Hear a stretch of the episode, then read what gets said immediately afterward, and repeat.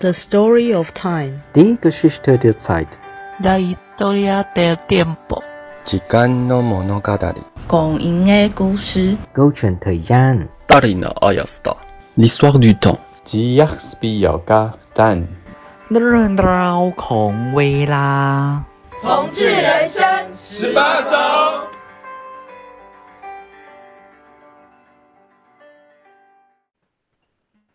Hello，大家好。呃，你现在收听的是台湾同志咨询热线直播的 Podcast 节目《光阴的故事：同志人生十八招》。手拉聊天会，我每次都忘记。好，我是 IKEA，我是 C 人，我是胖胖。嗨，我们现在又来远端录音了，所以如果那个效果啊品质比较不好，希望各位可以见谅。那我们今天要来聊什么呢？今天呢，我们还是呃要来持续这个恐怖情人的话题。嗯，我们为什么要来录恐怖情人啊？就是在热线当中这段时间里面哦，接触到很多的呃，就是性少数嘛，LGBTQ。那我会发现，女同志其实在情绪暴力这方面，或者是情绪勒索，真的可以算是勇冠三军，就是。我自己常常听到这一类的事情，然后呃也很多朋友会分享这样子的案例给我听。嗯，诶，这样子其实因为女同志之间就是相处非常的亲密啊，所以确实就是因为很亲密的生活相处，而且女同志认识一个礼拜就要同居了，常常一段恋情动辄纠缠十几年。但是到最后，常常确实有非常多的情绪勒索或者是情绪的暴力，所以我们今天才会想说来恐怖情人一下，让大家知道这方面的问题。因为我会，我其实后来有想过，为什么在女同志之间常常会听到这这一类的事情？我觉得可能是因为相对于这个男同志，其实说实在，他们真的是关系会比较开放一点。这个如果有听过我们。前面手拉聊天会，呃，跟男同志对谈的那几集，大家应该就可以知道，就是男同志跟女同志的关系是非常不一样的。那女同志很容易就会陷入，就是因为两人实在是太甜蜜了，然后就会待在家里都不出门。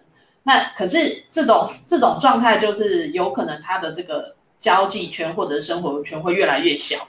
那到最等到你情感发生变化的时候，就会变成说，当有另外一方强势的一方想要。挽回这个感情的时候，那弱势的那一方他可能就没有缺乏资源，那这个就会变成一个勒索的关系。尤其是有一些是深柜的伙伴，就是可能没有什么人知道他们是同志的身份，这样子的人有可能两个人因为就是只有对方知道你全部的算是秘密吧，所以两个人。的呃，怎么讲？缘分真的是很深，也很珍惜这一段关系。可是如果关系有了变动的时候，那个相爱相杀的状况真的是蛮恐怖的。哎，对，我觉得相爱相杀蛮能够解释这种所谓恐怖情人的这个关系。好，那我们今天一样还是请到尤婷妮律师来为我们解答有关于恐怖情人的一切。好，那哎。像还有一个问题，我想要请教尤律师。那我们如果遇到恐怖情人的时候，我们要如何收证，如何申请保护令呢？好，所以恐怖情人他会做的行为其实有很多太一样嘛。那从一开始的这个去去勒索，然后到后来开始去跟踪骚扰。然后去散发一些呃你的亲密的照片裸照，或者是只是到威胁还没有开始去散发，那这些行为有的都会构成刑法上的罪，那有的是可以在此阶段就去做保护令的申请。那保护令的申请的话，它其实分两个部分，第一个是它是不是有涉及肢体上的一个暴力，那或者是它是精神上的一个呃精神上的一个不当的一个不法的行为。所以不管你是身体或者是这个精神上不法，其实最重要的就是搜证。那如果说，哎，你刚刚被这个你的伴侣打了，好，他去抓你，抓你去撞，吵架吵一吵，开始拉扯你，一定要有伤，那你要怎么样去做这个保存保存证据的动作？这个行为当下的时候可以的话就录音。所以你们的这个手机里面，如果这个你知道你的伴侣其实有这种倾向，平常应该看得出来，也许他就是会有这种倾向。你要保护自己的话，你手机一定要有一个很快的在桌面上有一个可以录音的一个设一个一个 app。那你按下去的时候，其实他不知道。所以这个时候就是一个搜证的一个很重要的东西，录音非常重要。那等到这个他真的对你做一个拉扯，只要有一点点伤、抓伤或什么的，都要马上去医院验伤。到医院的时候，就跟这个医院的人说，说你被家暴，你被家庭暴力、被亲密的关系的人家暴，这个都是家庭暴力防治法里面规范的对象。即使他只是你的女友或者是前女友来纠缠不清都可以。那他们就会去通报社工，而且他们在验伤的时候就会马上注明这个是家庭暴力防治法方面的一个验伤的一个东西，这样的记录就下来了。所以你的搜证最重要的就是跟马上让第一时间跟这件事情扯上一个。呃，保护令、家庭暴力防治有关的，不要让他就无声无息的过去。我我我想到一个，就是以前我有一个有一对拉子朋友，然后他们就是同居嘛。哎，其实他们没有同居啦，应该说他们没有同居，可是他们就是到后来关系有一点点变得不 OK，然后就开始吵架，然后其中一个就跑去另外一个人的家里，然后因为另外一个人他就是。比较孔武有力，所以他就是好像开始要有点动粗还是怎么样之类的。那另外这个人就是叫他赶快出，就是叫他就是说，哎，你怎么突然跑来我家，要要他出去？结果后来他们解决方式就是这个屋主他就报警，就是他直接通报警察来，然后警察就真的来了。所以那是我第一次知道说，哎，原来同性之间你也可以就是用这种方式，因为那个事情已经大概十年前。所以报警也是一个办法吧，非常非常立即迅速的办法，因为现在警察的速度都非常有效率。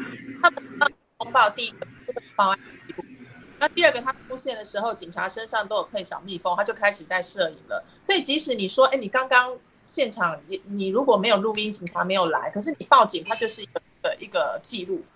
没事，正常人不会去报警嘛，这个就是一个很。嗯。拿到这边的时候，他可以做的东西，他就是可以。马上停止，真的有危险的状况。保护令的申请啊，其实报警就是一个最直接的方式。如果警察来了，他看看状况，说，哎，你是情侣在吵架还是怎么样？那你还是要申请保护令。其实他们就可以马上去帮你去警察局做笔录，马上现场帮你写表格去申请。所以其实都很快，因为保护令最重要的一个特征，它就是必须快，慢了就没有意义了。哦，所以其实刚说搜证啊。很重要的就是录音啦、验伤啦、病历啦，然后报案记录啦，或者是更重要的是，你之后有的人他真的是没有那么大的一个决心，说我是不是马上去报警，或者是马上去验伤。很多人被亲密的人伤害以后，其实是更退缩的。那他会反映的一个行为，有可能是他就写日记或 po 文，或者是默默的去跟他比较信任的人去讲，他被他被他的女友打了这种事情。这个东西也可以当做证据的一个一个部分，只是它比较间接。你正常的情况，你不会去诉苦，说到这么隐私的事情。可是如果我曾经在某时候，我马上去跟我的朋友讲，那其实之后这个人就可以把他曾经跟朋友诉苦的这个东西拿来当做一个跟庭上说，我当时就已经马上有别人知道这件事情了。这个也是一个可以佐证的一个间接的一个证据，或者是马上来录 Podcast。好胖胖，哦，我还有一个小小的问题想要请教尤律师，因为像我们一般我们觉得那个恐怖情人都是想要分手分不成的，就是对方是恐怖情人分不成。还有一种就是我想要分手，可是我女朋友一直不分手，可是因为我有小三，我想要分手了。嗯嗯。然后我的小三，我的小三是恐怖情人，就是我的小三是恐怖的那个情人，他来他来。跟我的原配恐吓他，说你再不跟他分手，我就要对你怎么样怎么样。像这种的话，就是有第三者出现，然后第三者是恐怖情人，就是恐怖的人，他来骚扰原本的原本就是原本关系里面的另外一个人。那这种时候要如何去申请保护？因为他跟他其实是没有关系的，只是他是第三者。嗯呃，如果是。前的话，在旧有的保护令之下，其实这个呃中间应该可以这么说，就是被两个女人夹在中间的这个人，其实他可以去申请，这个人是可以申请的。那个胖胖讲到说，哎，那如果我现在我是正宫，然后外面的小三来呛虾，那这个小三对我的一些威胁恐吓，说我如果不分手成全他跟我的这个我我的这个伴侣，那他们他就要对我不利呀。这个行为怎么样去做法律上的一个评价跟保护自己？其实他如果是有一个恐吓的行为在，那用刑法现行的这个恐吓为安罪就可以定他的罪，只是法定刑对于这样的行为的评价真的很低，可能都不会不会。太严重，好比说，哎，判个拘役或者是呃一两个月，其实这样的这个这个可以一颗罚金的一个刑，对这样的特组现象其实不大。那你说保护令现行法的这个家庭暴力防治法的保护令是不是可以做到这个部分？因为这两个人，这两个呃夹在中间这个人以外的这两个人呢，他们其实没有直接的关系，他也不是他的前女友，也不是他现在女朋友，也不是他老婆，对不对？他就是一个隔了一层的关系。那他他。如果用现在的这个反跟踪法，如果有办法三读通过以后，有可能就有机会去用这个法来制止这样的行为。为什么？因为他就是一个外面的一个呃对象，他不一定要跟他是交往过的或者是什么对象，但是他现在在利用的反反跟踪法，它很重要的是，他必须要跟性还有性别有关。的确是有性别上，意思就是说，其实他们这三个人。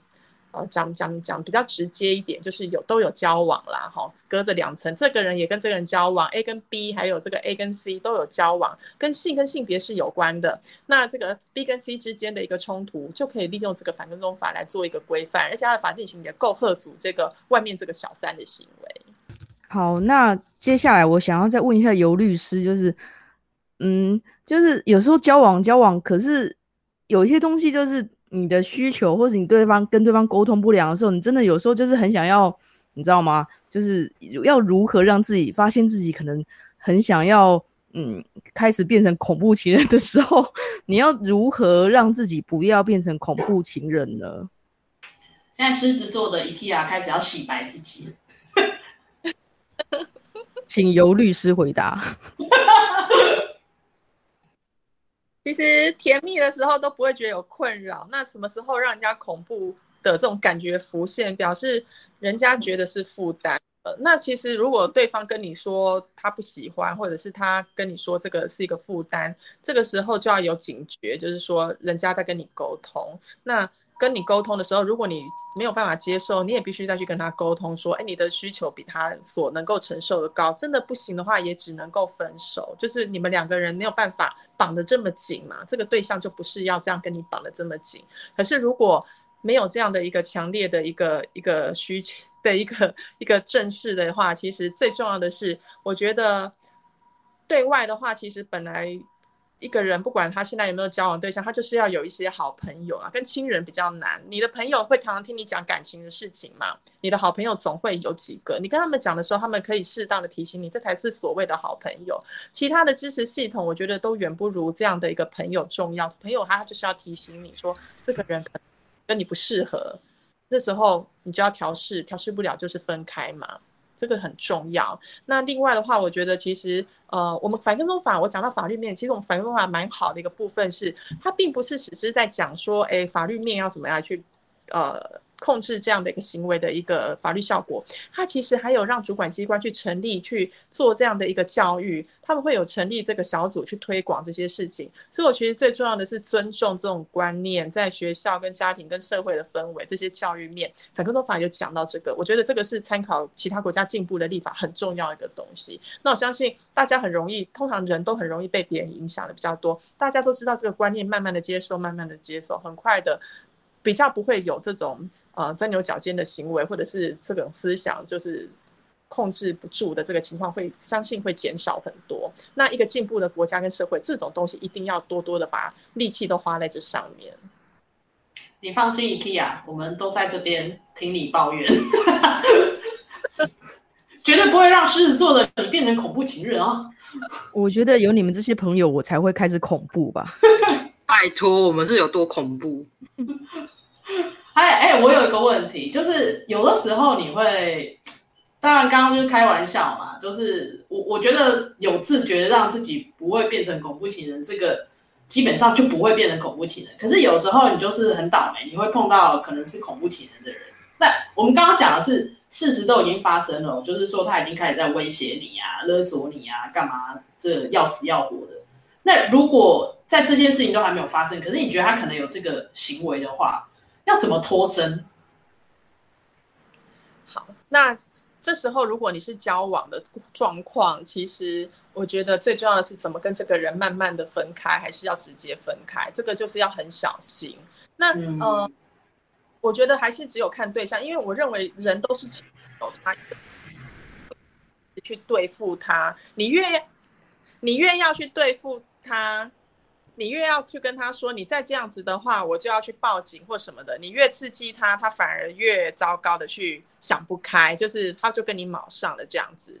那有的人恐怖情人，他其实你去你去报你去报警或什么的，他反而会有点收敛，因为有的人就算他是恐怖情人，他还是很爱他自己，他不会让他自己去走上一个被司法去对待的一个绝境。所以很多时候我都会跟我的当事人讲说说，如果这个人其实他爱自己胜过什么事情，那他最多就是在他他不会去害他自己嘛。你真的去报警或什么的，他还是会怕，他觉得。他其实在欺负的是你，但是他不希望你去有别的力量来去支持、来帮助你，所以你真的报警有用，好，你真的去告上法院有用。可是你说如果这个人其实没有想那么多，他很容易失控，那你真的去告上法院或什么的有用吗？老实说，不是很有用。那这个时候你最好的做法还是要跟他完全断绝关系，让他不要找到你。我觉得这个才是最釜底抽薪的办法。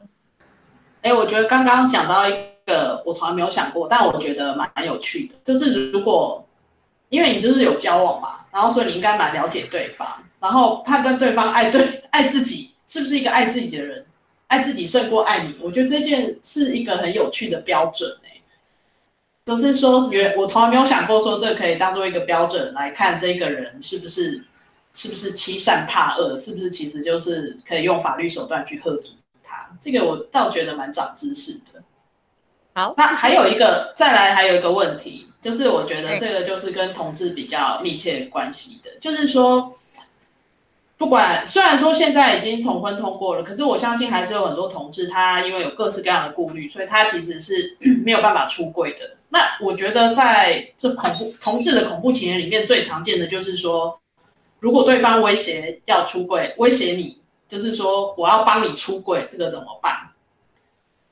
嗯，好，其实如果他已经这样跟你说，他要把你你这个出柜，就是要让你是同志的身份去让。别人知道，那他光他到底做了这个行为没？如果他光是威胁的话，那的确可能就是又回归到刑法，可能有恐吓、为安，或者是我们之前的这个保护令的申请，或者是说，哎，他有没有到这个呃反跟踪法？因为他有一些言语上的一个对你的一个威吓嘛，这些东西的这个法律，如果他已经都是通过可以施行的，就可以去考虑去做。那你就是去最重要的还是搜证嘛。如果所以我们常说。他打电话来，你要不要接？如果这个人很恐怖，他打电话来，你非接不可，你就是要先录音再接，这个很重要，不然他没有没有证据嘛。他可能在别人面前都是一个好人，面对你的时候，他可怕那一面才跑出来。那这个东西最重要的还是这个，一定要去搜证。哦，我觉得这个好像蛮有道理的，就是说，那还有一个我想到就是说，假设比如说他威胁你，就是说要出轨，然后他就真的跑去跟。你身边有关系的人讲，因此而损害你的利益，那这样是不是也是可以作为一个证据，就是说，哇，因为他对你说了这些事，做了这些事情，而导致你的损有利益损害，这样子的话，是不是也是可以变成一个证据？当然啦，是啊，嗯嗯，这个是之中的隐私被公开了，他就是明星是都是有责任的。哦，隐私被公开，这这算是隐私被公开就对了。如果他真的是去做这样的行为，他是把非常个人、非常隐私的一个东西把它做公开，那其实他让别人知道，或者是让不特定还是特定人知道，其实都是把你的隐私去让别人知道，这个是违反你的意愿，那这个他都要负这个民刑事的责任的。哦，那我想到一点，所以比如说假设他呃，因为很多时候是，比如说他在网络上公开。一些你们之间的私事，交往之间的私事，然后可能还有掺有不实的谣言啊，或者是谩骂之类这种。就谣言的话，我可以理解，就是他其实是是是有刑责的。可是如果他就是很单纯，就是把你们交往的一些细节，就是平铺直叙把它写出来，可能就是也许文笔很好，但是就是写得很糟糕这样子，这样子也是有刑责的吗？有，但是重点是他是有没有办法特定到我这个人，还是他只是说，就是人家看了知不知道是跟我有关，你知道吗？如果联想不到我，他只是说我以前的女朋友，那其实不太有人知道这个人是谁，那其实我受到的损害也不大，因为只有我知道的话应该是没差，可是别人知道的话就违反我的意愿的，他还是要负责任的。哦，所以如果假设我在靠北女友或者是什么八卦版上面，然后就开始写。前女友怎么样怎么样，然后大家都知道这个前女友是谁的话，那我可能就会有刑事责任。对，就会不会被特定到特定人？哦，这样我懂了。所以啊，以后如果要靠背的话，就是不要把名字讲出来。名字是绝对是单。对啊，那就是单纯的靠背而已啊。嗯。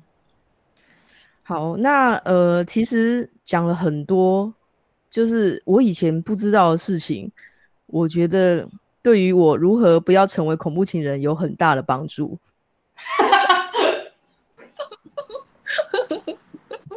就是说靠北可以尽量靠北，但是不能能够让很多人知道你到底在靠北谁。